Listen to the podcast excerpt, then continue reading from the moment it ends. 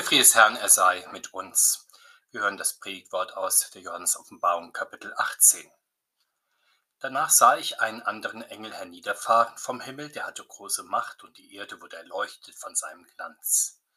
Und er rief mit mächtiger Stimme, sie ist gefallen, sie ist gefallen, Babylon die Große, und ist eine Behausung der Teufel geworden und ein Gefängnis aller unreinen Geister und ein Gefängnis aller unreinen Vögel und ein Gefängnis aller unreinen und verhassten Tiere. Denn von dem Zornswein ihrer Hurerei haben alle Völker getrunken und die Könige auf Erden haben die Hurerei getrieben und die Kaufleute auf Erden sind reich geworden von ihrer großen Üppigkeit. Und ich hörte eine andere Stimme vom Himmel, die sprach, geht hinaus aus ihr, mein Volk, dass ihr nicht teilhabt an ihren Sünden und nichts empfangt von ihren Plagen. Denn ihre Sünden reichen bis an den Himmel und Gott denkt an ihren Frevel. Bezahlt ihr, wie sie bezahlt hat, und gebt ihr zweifach zurück nach ihren Werken.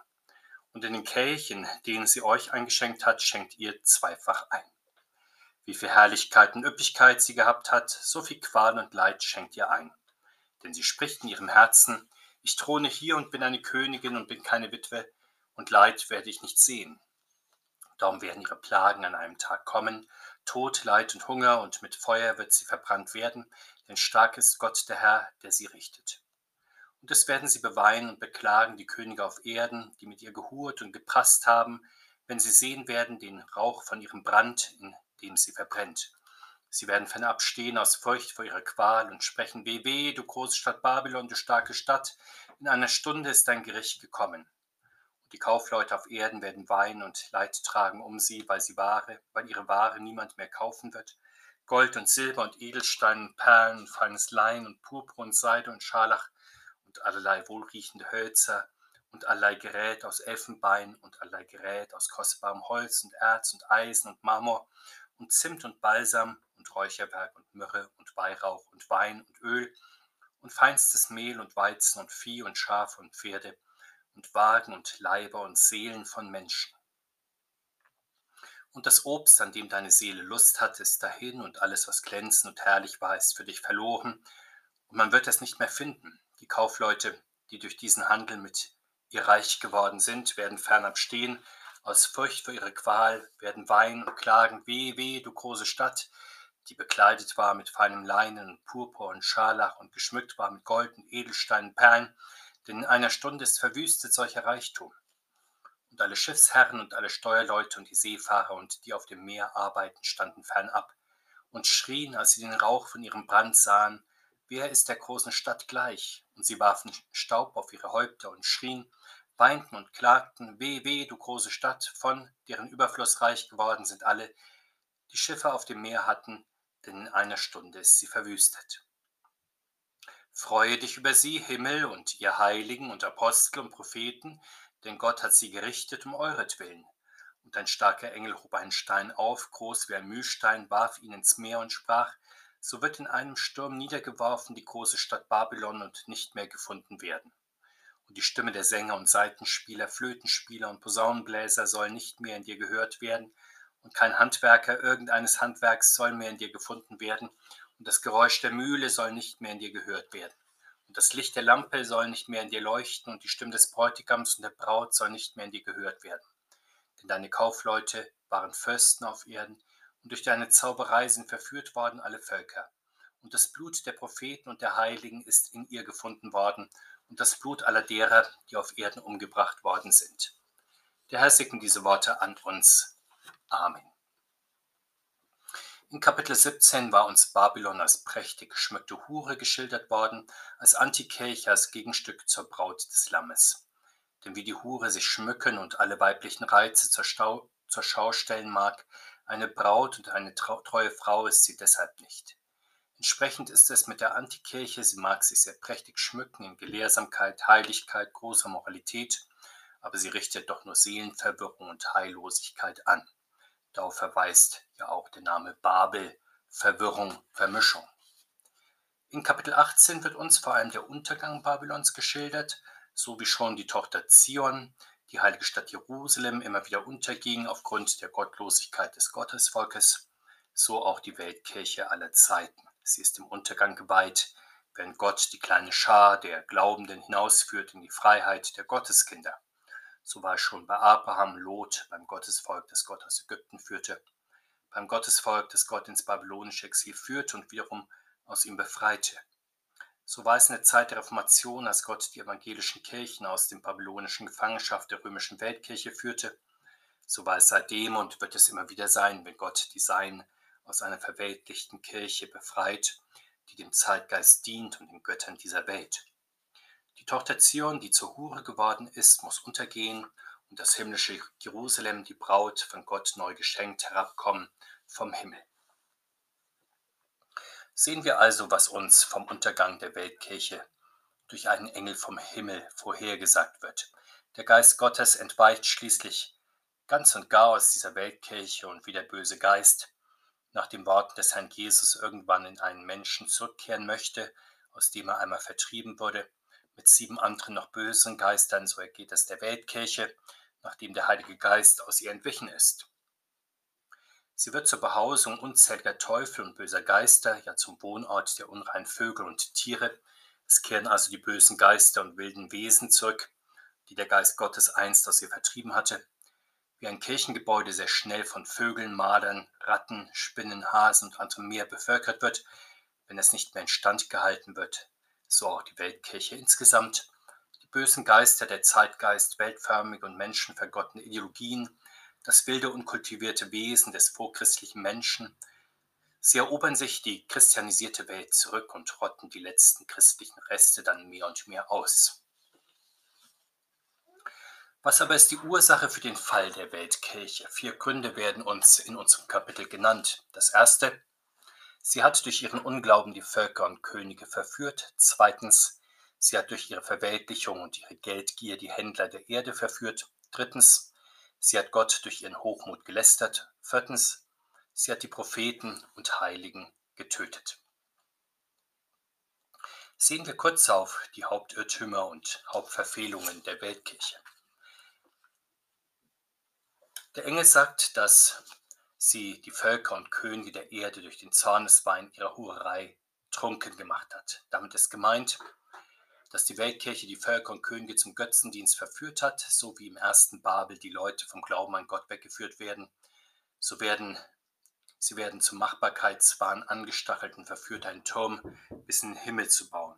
Und ähnlich ist es in altisraelitischer Zeit mit Isabel, die die Leute von der Verehrung des lebendigen Gottes abzieht und zur Natur- und Geisterreligion, zur Verehrung von Baal, Astarte und Lokalgottheiten verleitet.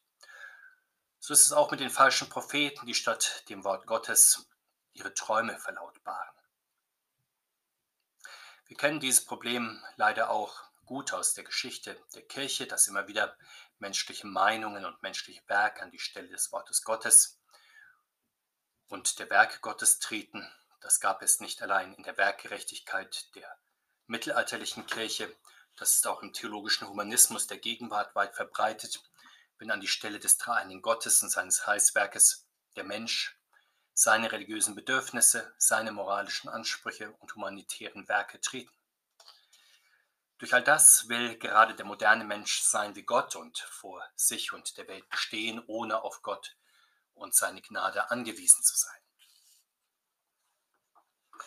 Wir erfahren zum Zweiten, dass die Weltkirche in besonderer Weise die Händler der Erde durch Geldgier verführt das ist so zu verstehen, dass die Weltkirche den Kaufmannsgeist, das Geld- und Profitstreben auch in die Kirche einführt und diesen so universelle Bedeutung verschafft. Das kritisiert schon der Herr Jesus und sucht Abhilfe, als er die Kaufleute aus dem Tempel vertreibt. Das klassische Beispiel in der Geschichte der Kirche ist der Ablass, der sogar den heiligsten Schatz der Kirche, nämlich die Sündenvergebung, käuflich werden lassen wollte. Aber auch Kirchensteuern oder Spenden werden immer wieder in Form eines Ablasses gebraucht. In Predigten und kirchlichen Verlautbarungen hört man wohl zu wenige Warnungen vor diesem Übelstand. Zur Geldgier verführt die Weltkirche auch dann, wenn sie selbst zu sehr auf Erhalt und Mehrung des kirchlichen Besitzes aus ist.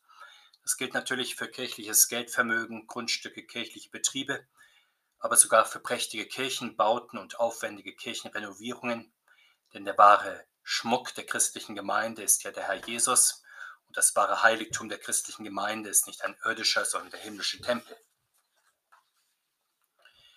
Doch diese Einsicht hat es nicht allein in einer materialistisch gewordenen Weltkirche schwer, dann könnte das Problem durchaus so gelöst werden, wie in der Geschichte der Kirche oft versucht wurde, indem man in Reformbewegungen und geistlichen Erneuerungen Entweltlichung der Kirche gefordert hat, noch fordert und praktiziert, größere materielle Genugsamkeit und mehr geistliche Orientierung zu verankern versucht. Aber die Geld- und Besitzgier wird leider auch vielfach in die Weltkirche von außen hineingetragen. Unser Bibelwort beschreibt uns ja sehr anschaulich und ausführlich, wie die Händler der Erde, die Schiffslogistiker, die Handwerker, ja sogar die Musiker und Kulturschaffenden ihre materielle Existenz an die Weltkirche knüpfen und daher natürlich vor allem an ihrem materiellen Bestand interessiert sind. Aus diesem Grund beweinen sie am Ende auch den Fall der Weltkirche mit lautem Wehklagen.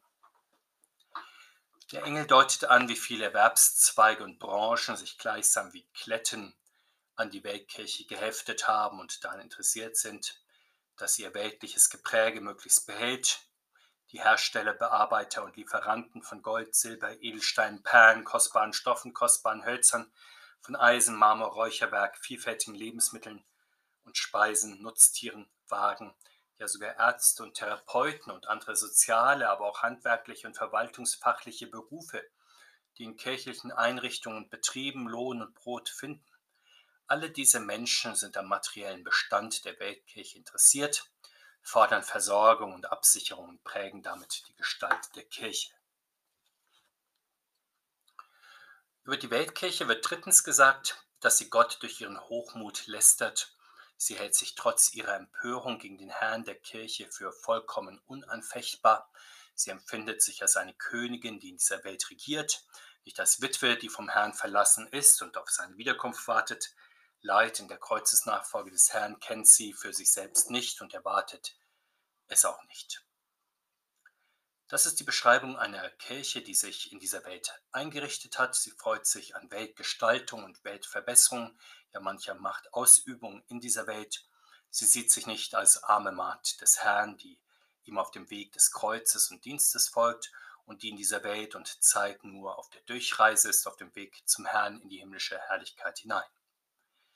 Eine so verweltlichte Kirche mit so eingeschränktem Erwartungshorizont die das Kommen des Herrn nicht erwartet, kann von seinem Herandrängen nur unangenehm überrascht werden.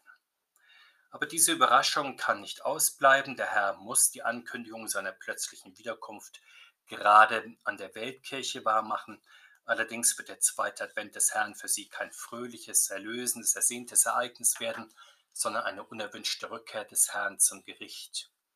Das Gericht wird dann auch verheerend sein, es wird Leid, Hunger, Feuer, Tod mit sich bringen.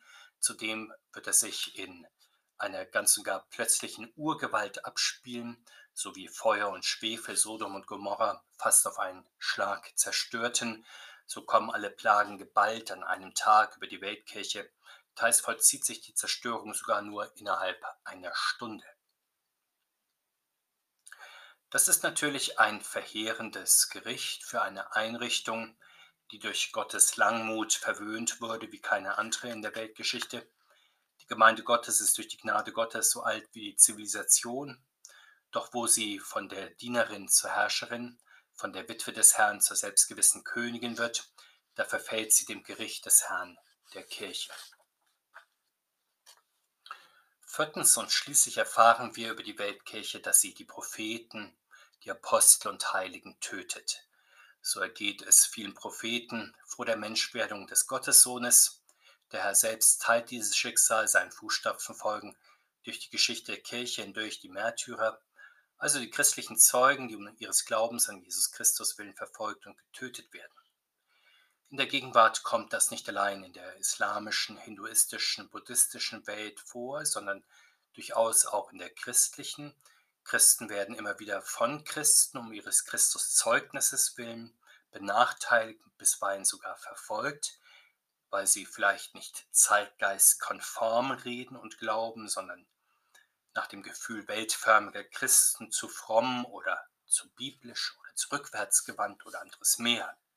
Da hören dann Toleranz und Glaubensfreiheit nicht allein im weltlichen Bereich schnell auf, auch in den Kirchen kann es sein, dass sich das Meinungsspektrum nach zeitgeistigen Vorgaben bisweilen so verengt, dass für die Position des Wortes Gottes kein Platz mehr ist.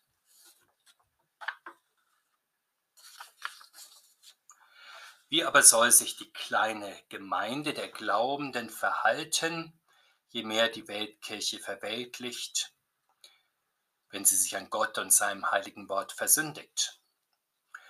Wie der Engel Lot zum Verlassen von Sodom aufrief und Gott das Gottesvolk zum Auszug aus Ägypten und der Herr Jesus die christliche Gemeinde zur Flucht in die Berge angesichts der Gräuel der Verwüstung, so soll das Gottesvolk der Endzeit die Weltkirche verlassen, um nicht Anteil an ihren Sünden zu haben und von den Plagen verschont zu bleiben, die über die Weltkirche kommen. Hier gilt also das Wort des Herrn, dass die Christusboten den Staub von den Füßen schütteln und gehen sollen, wenn ein Haus oder eine Stadt das Gotteswort nicht aufnehmen will. Ist das Gericht des Herrn einmal entbrannt, so gilt sogar, dass das Gottesvolk teilnehmen soll am Gericht. Unter der Gnade gilt, dass die christliche Gemeinde sich nicht selbst rächen soll. Sie soll nicht Böses mit Bösem vergelten, nicht Auge um Auge, Zahn um Zahn fordern. Damit gibt sie Raum dem Zorn Gottes. Aber wenn das Gericht Gottes sich einmal entfaltet, dann sollte Gottes Gemeinde dies unterstützen, indem sie der Weltkirche bezahlt, wie sie bezahlt hat, ihr doppelt zurückgibt und einschenkt, ihr ihre Herrlichkeit und Üppigkeit mit Qual und Leid entlohnt. In diesem Fall üben die Christen keine eigene Rache, sondern sie lassen das Gericht Gottes sich entfalten. Sie stehen nicht passiv am Rand, sondern nehmen an den gerechten Gerichten Gottes teil, so wie sie schon zur Zeit der Gnade den Bösen immer wieder aus ihrer Mitte entfernen, der einmal ermahnt worden ist, aber sich nicht bekehren will. So ist die Gemeinde der letzten Zeit nicht in einer falschen Milde befangen oder einer sentimentalen Indifferenz, die dem gerechten Gericht Gottes zwiespältig gegenübersteht, weil sie sich den Ausgang der Weltgeschichte als eine Auflösung in allgemeines Wohlgefallen und Harmonie erhofft und daher am liebsten dem richtenden Gott noch in den Arm fallen würde. Solche Zweifel befallen vielleicht die Weltkirche, aber nicht die Gottesgemeinde, weil sie zu deutlich die Bosheit der Welt und den tiefen Fall der Weltkirche erfahren hat. Deshalb bejaht sie nach Kräften das Gericht Gottes und sie freut sich darüber, denn sie nimmt das Gotteswort im Glauben an, dass Gott die Welt und die Weltkirche richtet, um für seine kleine Gemeinde einzutreten. Jesus Christus bewahre uns und seine kleine Gemeinde in den Stürmen des Lebens und der Zeit, bis er sein Reich mit Recht und Gerechtigkeit aufrichtet. Amen.